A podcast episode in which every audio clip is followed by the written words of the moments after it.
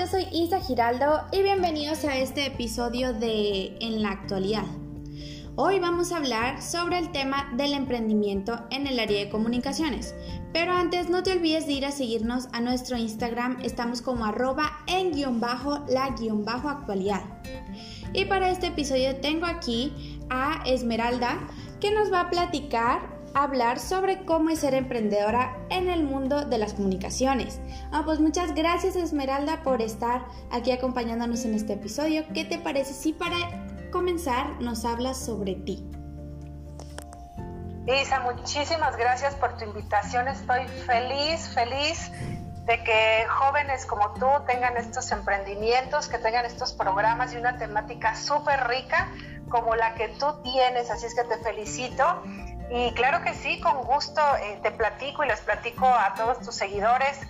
Fíjate que yo empecé, perdón, soy Esmeralda Segoviano y yo empecé en el mundo de la comunicación, eh, primeramente pues porque e, es mi, mi, carrera. Desde hace muchos años yo tenía como muy claro eh, que quería comunicar a la gente. Me importaba mucho que me escucharan y también pues poderme comunicar de una manera muy efectiva. Tan es así que pues me lancé a estudiar la licenciatura en Ciencias de la Comunicación hace ya algunos añitos y pues digamos que ese fue mi, mi, mi, preparación para poder dar un salto eh, a través del tiempo y sobre todo de la tecnología, porque cuando yo estaba en la universidad todavía no existía como tal esta manera tan fácil ahora de hacer eh, pues de los medios algo muy tuyo, ¿no? Muy personal. Entonces la verdad es que esa experiencia ha sido muy rica muy bonita y pues a mí me encanta. Entonces, eh, pues bueno, eh, aparte de, estar emprendiendo, eh, yo soy esposa, soy mamá de cuatro niñas, me gusta muchísimo estar en casa con, con ellas, hago homeschool, hacemos muchísimas actividades y pues yo estoy feliz de la vida. Y la verdad que este trabajo de emprender a través de los medios de comunicación a mí me ha servido grandemente para poder estar siempre con mi familia, que de hecho mi emprendimiento va completamente relacionado con la familia y pues para mí es un encanto hacer este trabajo. ¿Cómo ves, Isa? Muy bien, pues qué padre Esmeralda. Igual como nos comentabas anteriormente, pues también tienes una familia, ¿no? Eh, comentaste anteriormente que estudiaban homeschool. Eh, eso es, si más no estoy, estudio en casa, ¿no? Así es, fíjate que nosotros llevamos cinco años educando eh, a la familia. Bueno, todos nos estamos de una u otra manera reeducando, ¿no? Desaprendiendo muchas cosas y ahora aprendiendo nuevas desde casa. Así es que esto de la pandemia para nosotros la verdad es que estábamos como peces en el agua. Eh, tristemente no podíamos salir tanto porque salimos y viajamos mucho, pero pues bueno, eh, hacíamos otras actividades, pero siempre desde casa y en familia, lo cual pues es parte de la filosofía de, este emprendimiento, ¿no? De Oye Familia, que así se llama eh, la empresa que, que, que organicé, que inicié a través de las redes sociales. Súper padre, Esmeralda. Y pues bueno, ¿cómo le hiciste tú para empezar con tu propio programa? ¿Qué te llevó a eso, verdad? Pues Porque nos decías que desde antes pues te, te, surgió esto de iniciar en el mundo de las comunicaciones, ¿verdad? Así es. Oye, qué buena pregunta. Fíjate que después de que terminó mi carrera, hice algunos posgrados y entre ellos hice una maestría que se llama Ciencias de la Familia.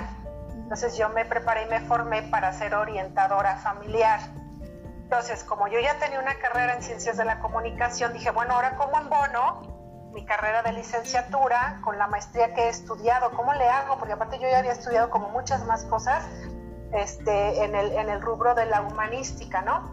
Entonces, eh, pues bueno, dije, eh, vámonos a trabajar rápidamente, los medios son lo de ahorita, y me lancé inmediatamente, me acuerdo muy bien porque empiezo, empiezo la, maestría, y para esto me invitan a participar en un programa de radio acá en Irapuato, Guanajuato, de donde yo, yo soy y vivo, y resulta que este programa lo dirigía el padre eh, este, Juan Rivas.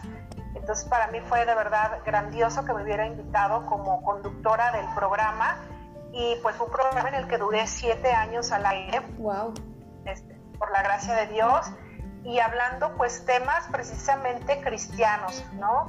Eh, yo soy católica, practicante y pues bueno, eso la verdad es que me hizo mucho, mucho, mucho este clic con, con toda mi, mi, forma de ser, mi filosofía de vida, mis principios, mis valores y pues de ahí empecé, empecé en el radio, haciendo en radio AMFM. Y poco a poquito, en esos siete años, se fue dando mucho esta apertura para hacer programas a través de Internet. De hecho, la primera vez que yo les propuse que lo hiciéramos vía Facebook, me decían, no, ¿cómo crees? Ni al caso, no, no estamos preparados. Entonces yo agarré mi teléfono y directo, ¿no? Desde mi, desde mi perfil de, Facebook, rápido me puse a, transmitir esos programas que hacíamos en cabina, pues bueno, yo los subí al, Facebook, ¿no? Y poco a poco la verdad es que la gente pues se fue metiendo de tal manera a las redes sociales que de ahí crecí muchísimo en cuanto a que eh, me di a conocer, me explico, como que se fueron expandiendo mucho mis contactos y pues de una u otra manera mi, mi público es ese, es el, el, público católico, lo cual me da muchísimo gusto. También muchos hermanos separados, ¿eh? O bueno, hermanos en la fe, digámoslo así, que, que, de una u otra manera eh, aprecian los temas y que están a favor de la vida y de la familia y pues bueno, se han ido enrolando con la temática del programa. Entonces eh, empiezo así, termina eh, este, este programa al aire pero resulta que yo me quedo con las redes sociales de Esmeralda Segoviano, eh, ya con, con, mucha gente siguiéndome, ¿no? Entonces dije, no, pues no vamos a perder esta gran oportunidad de seguir hablándole a la gente, por una parte de Dios, evangelizando, hablando temas de persona, matrimonio y familia, como lo hacemos aquí en Oye Familia. Y pues dije, adelante, vamos a continuar y por la gracia de Dios ya llevamos este, casi 12 años en este, en este medio. ¿Cómo ves, Isa? Wow, pues es mucho tiempo ya el que llevas haciendo este programa, ¿verdad? Y pues tú nos comentabas anteriormente que va dirigido como a las familias. ¿Y qué te parece si pues nos cuentas como cuál es el enfoque en el del programa y por qué elegiste ese enfoque? Claro que sí. Pues mira, a raíz precisamente de esta maestría que estudió en Ciencias de la Familia, eh, mi pensamiento al, estar, al estarme formando en estos temas, dije, no, es que la solución de la sociedad, de la persona, del desarrollo de la persona humana está precisamente en la familia. Y la familia está de verdad ahorita tan, tan herida, tan lastimada, tan enferma de mil cosas, ¿eh? Y de una u otra manera salpica a todos un poquito, ¿no? O un mucho, depende de, de cada medio, de cada situación pero eh, con este punto de, ir viendo a la familia, como que yo tenía muy claro que tenía que ir por ese rumbo. Así es que la misión de Oye Familia, así como tal, consiste en formar a las personas en temas de persona, matrimonio y familia. Ah, eh, desde luego, desde, desde un punto de vista antropológico cristiano.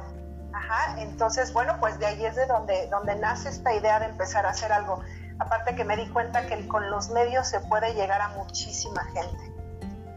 Sí, eso sí es cierto. Eh, pues ya desde hace un buen tiempo, ¿verdad? Se ha ido eh, los medios de las redes sociales creciendo. Y pues bueno, eh, aquí es cuando han salido los negocios o emprendimientos que, por ejemplo, solo tienen en línea y pues gracias a las redes sociales han ido creciendo, ¿verdad? Así es, Isa. Y pues bueno, también, por ejemplo, estos programas que solo son en línea, eh, pues que son entrevistas y así, y se suben a la plataforma de internet, a diferentes eh, plataformas, ya sea Spotify, YouTube o como decías Facebook, pues bueno, ¿verdad? Así es. Instagram y, bueno, ahorita de todo. Muchos. Y bueno, tú por ejemplo, bueno, tienes el programa Oye Familia, ¿Cómo le haces para conseguir una entrevista? ¿Cuál es como la, cosa que haces primero, eh, la que dejas para después, para conseguir una entrevista y cómo sabes elegir a la persona? Ok, fíjate que yo trabajo de esta manera, eh, lo hago como por bloques y procuro hacerlo eh, en bloque para ahorrar, ahorrar tiempo y para mm, hacer como las, las entrevistas o las citas, ¿no? Muy, muy personalizadas. Fíjate que generalmente yo me dejaba guiar por un calendario litúrgico.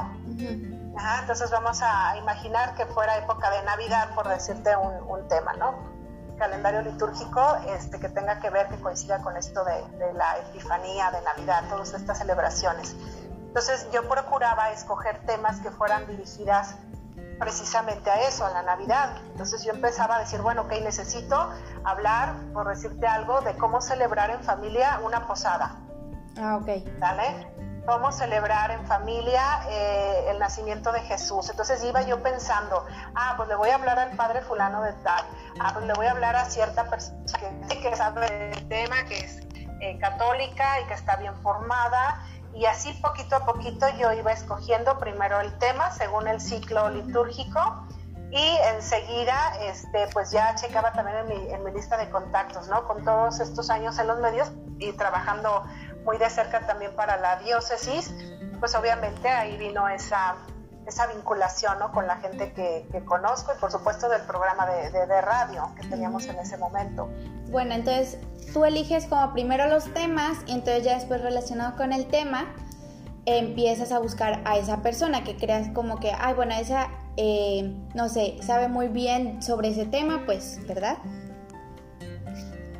Exactamente, a puro experto, eso sí. Súper bien. Y pues bueno, seguramente ya has tenido a muchos invitados, ¿verdad? En tu programa, en el recorrido de todos estos años que tú nos decías. Pero ¿cuál recuerdas que sea así de manera memorable, que hayas tenido como, wow, esta entrevista y por qué? Híjoles, la verdad es que he tenido personas, todas han sido sumamente importantes para mí y me han dejado muchísimo conocimiento, ¿no? Pero eh, hay dos a lo mejor muy fuertes, bueno, tres uno de ellos, que en gloria esté, yo lo considero un santazo por su vida, por su dedicación y por todo, que fue el padre Jorge Loring. El padre Jorge Loring era, era un sacerdote español eh, que murió hace casi cuatro años. Y, pues bueno, este señor, búsquenlo por favor en YouTube y verán qué maravilla y qué delicia, un apologeta maravilloso este, que, que, de hecho ya está por ahí su proceso de beatificación. Entonces, la verdad es que eso lo cuento con mucho orgullo y mucha satisfacción, ¿no? Haberlo entrevistado en su momento y haber convivido con él eh, prácticamente toda una tarde, para mí fue como de lo más fuerte, ¿no?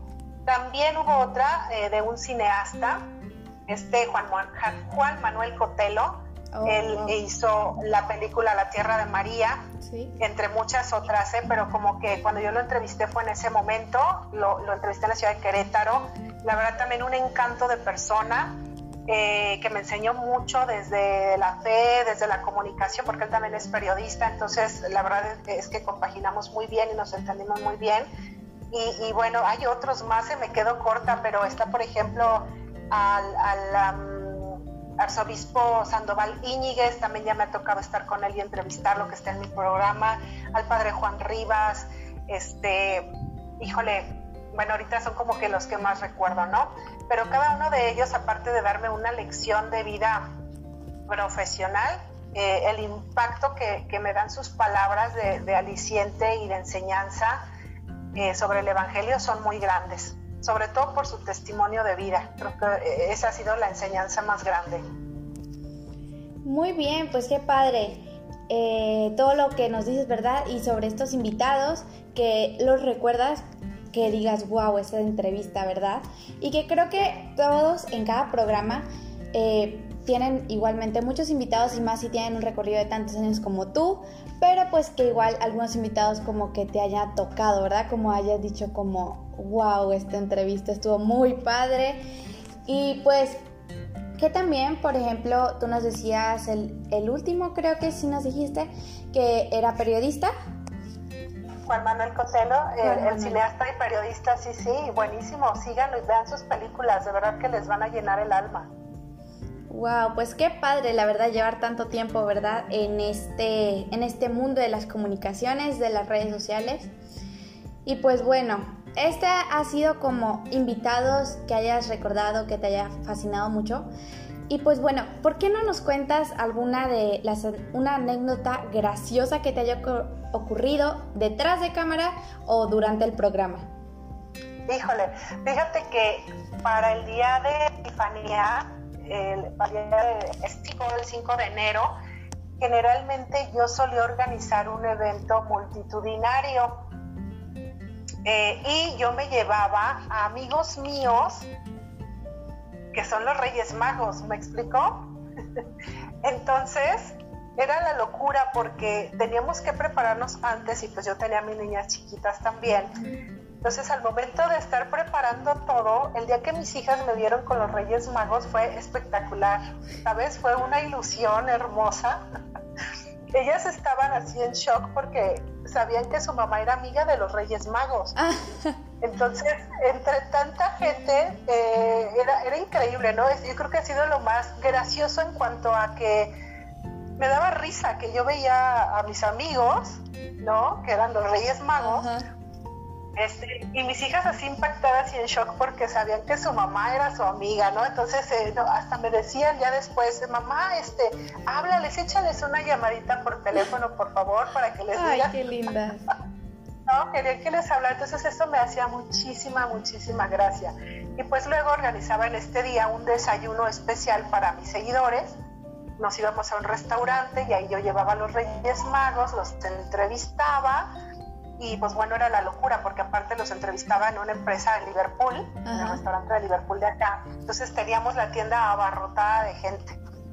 Y pues era, era bonito y pasaban muchas cosas graciosas estando al aire, como que un niño se aventaba, ¿no? Con los Reyes Magos ahí que querían algo, o ya le jalaban algo a algún rey, o sea, cosas así como muy simples, pero, pero muy graciosas a la vez, ¿no? Y eso lo recuerdo con muchísimo cariño.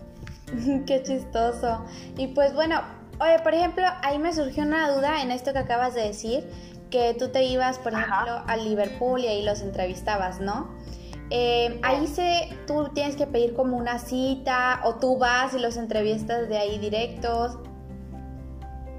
Sí, bueno, es toda una logística, ¿eh? la verdad es que es mucho trabajo, Isa, pero gracias a Dios cuento con mucha gente que me apoya, tengo un equipo de trabajo que en primer lugar es mi familia, ¿no? Entonces ellos como que siempre están apoyándome en esto, llámese mi esposo, mis hijas, mis papás, mi suegra, eh, me apoyan mucho mis amigos, obviamente, y los seguidores, porque hasta los seguidores del programa, cuando hay un evento multitudinario, yo les pido apoyo y me dicen, yo te ayudo ese día con todo gusto, ¿no?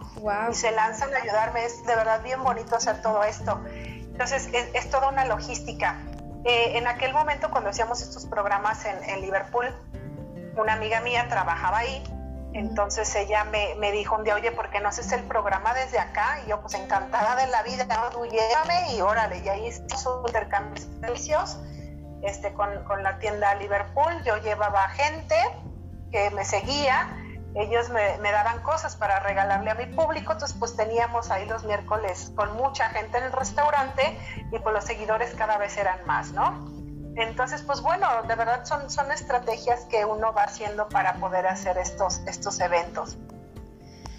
Wow, pues qué padre, la verdad. O sea, que desde ya hace 12 años hayas empezado en este medio y que puedas seguir avanzando y que lo disfrutas, ¿verdad? Hacer, disfrutas tu trabajo. Así es. Y creo que este medio es eh, algo muy padre porque gracias a, personas como tú podemos nosotros escuchar luego programas que estamos eh, acostados y queremos escuchar un podcast, por ejemplo, un programa, un video y pues ahí, ¿verdad?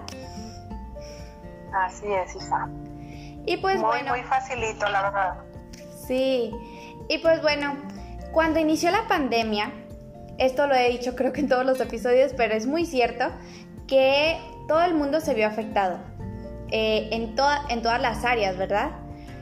Eh, tú, por ejemplo, ¿cómo lo tomaste? Porque entiendo que antes eran tus entrevistas pues presenciales, ¿no? ¿Cómo las has ido tomando? ¿Las has retomado presenciales o las empezaste a hacer en línea o tuviste alguna pausa? ¿Cómo lo tomaste tú?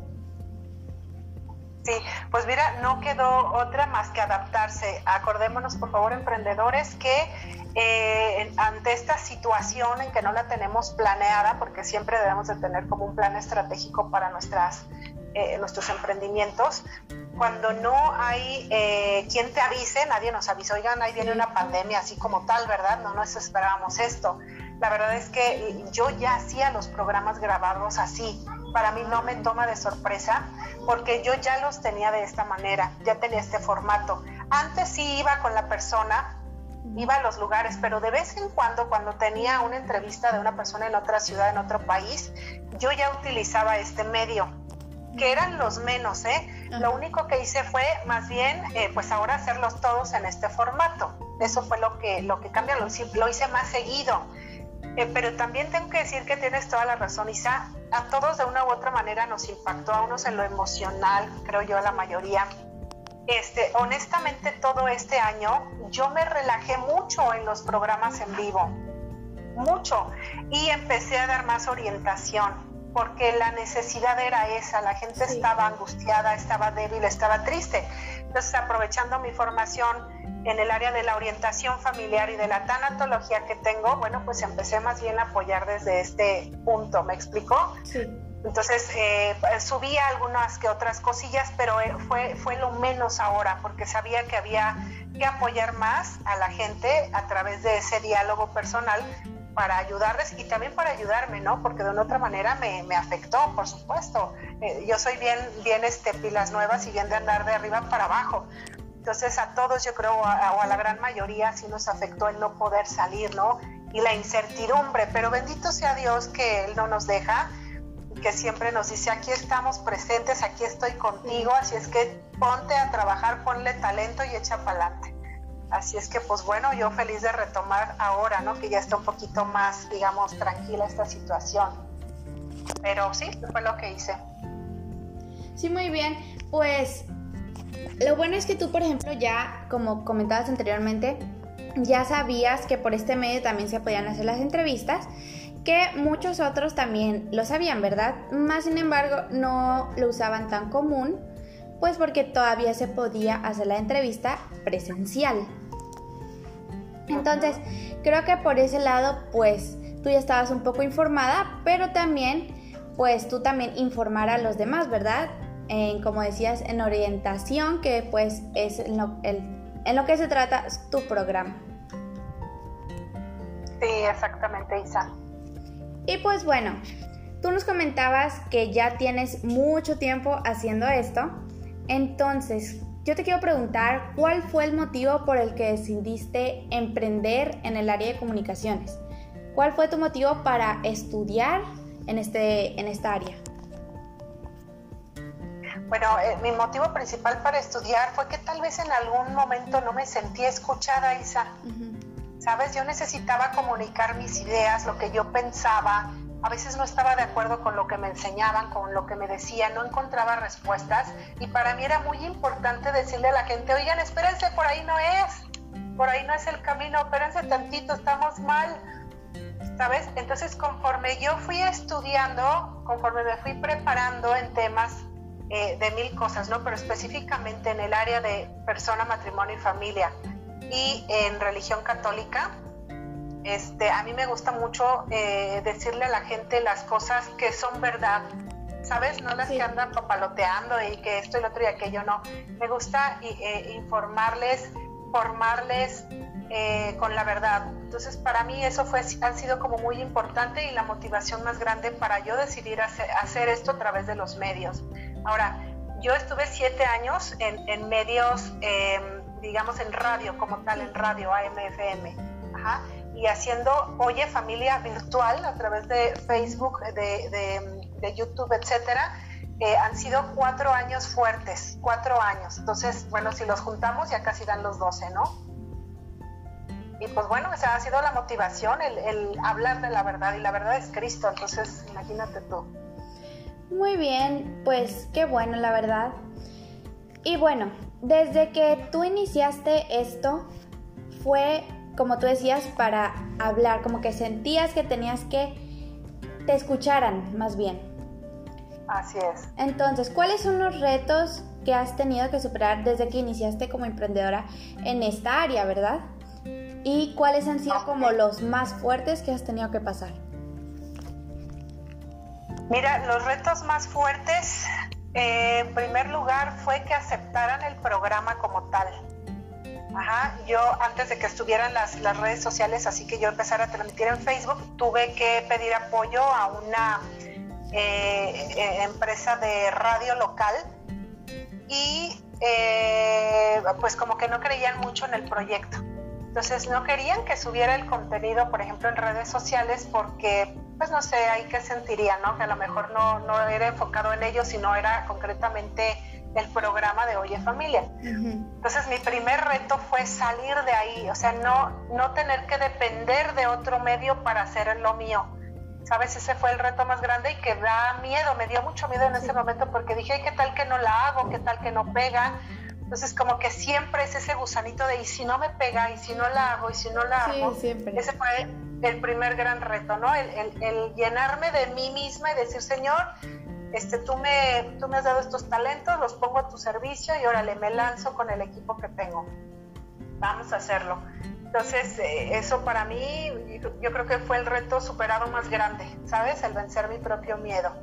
Eh, ha habido otros, como por ejemplo, el recurso. Eh, un, un negocio se necesita siempre un recurso eh, para poder eh, emprender, desde comprar un celular bueno, desde tener tu consola, porque como yo antes iba a diferentes lugares, pues tenía que llevar todo un equipo. Yo llevaba micrófonos, consola, a veces le pedía a un compadre, vente, ayúdame, tú tráete una bocina, tú tráete un micrófono. Entonces la gente me apoyaba muchísimo, mis amigos que son mi familia también me apoyaban mucho, ¿no?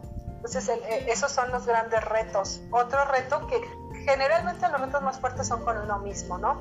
la constancia, el seguirle, porque los seguidores no llegan de la noche a la mañana, hay, que, hay que ir dándole eh, eh, duro y todo esto. Por ejemplo, todo este año, que fue otro reto grande, el año de, la pandemia, el reto fue permanecer porque no estuve haciendo programas, no pude realmente hacerlos como a mí me gustaría, seguidos, con, con una, este, digamos, eh, puntualidad que yo tenía y todo para mis cosas, ¿no? No se pudo y ese fue el gran reto de decir, bueno, pues a ver si la gente no se olvida.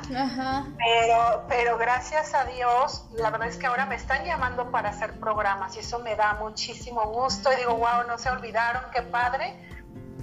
Y pues bueno, otro reto también fue que durante estos años, estos últimos cuatro o cinco años, tuve dos, dos bebés Oh Entonces el tener, el tener dos bebés eh, y haciendo todo este emprendimiento es muy fuerte, ¿sabes? Porque, porque crece la familia y, no siempre puedes estar a tiempo y mil cosas. Pero bueno, yo creo que después de, de esos grandes retos también viene mucho aprendizaje, mucho, mucho optimismo y sobre todo una manera nueva de pensar y de crear estrategias nuevas para hacerlo, ¿no? Otra vez todo.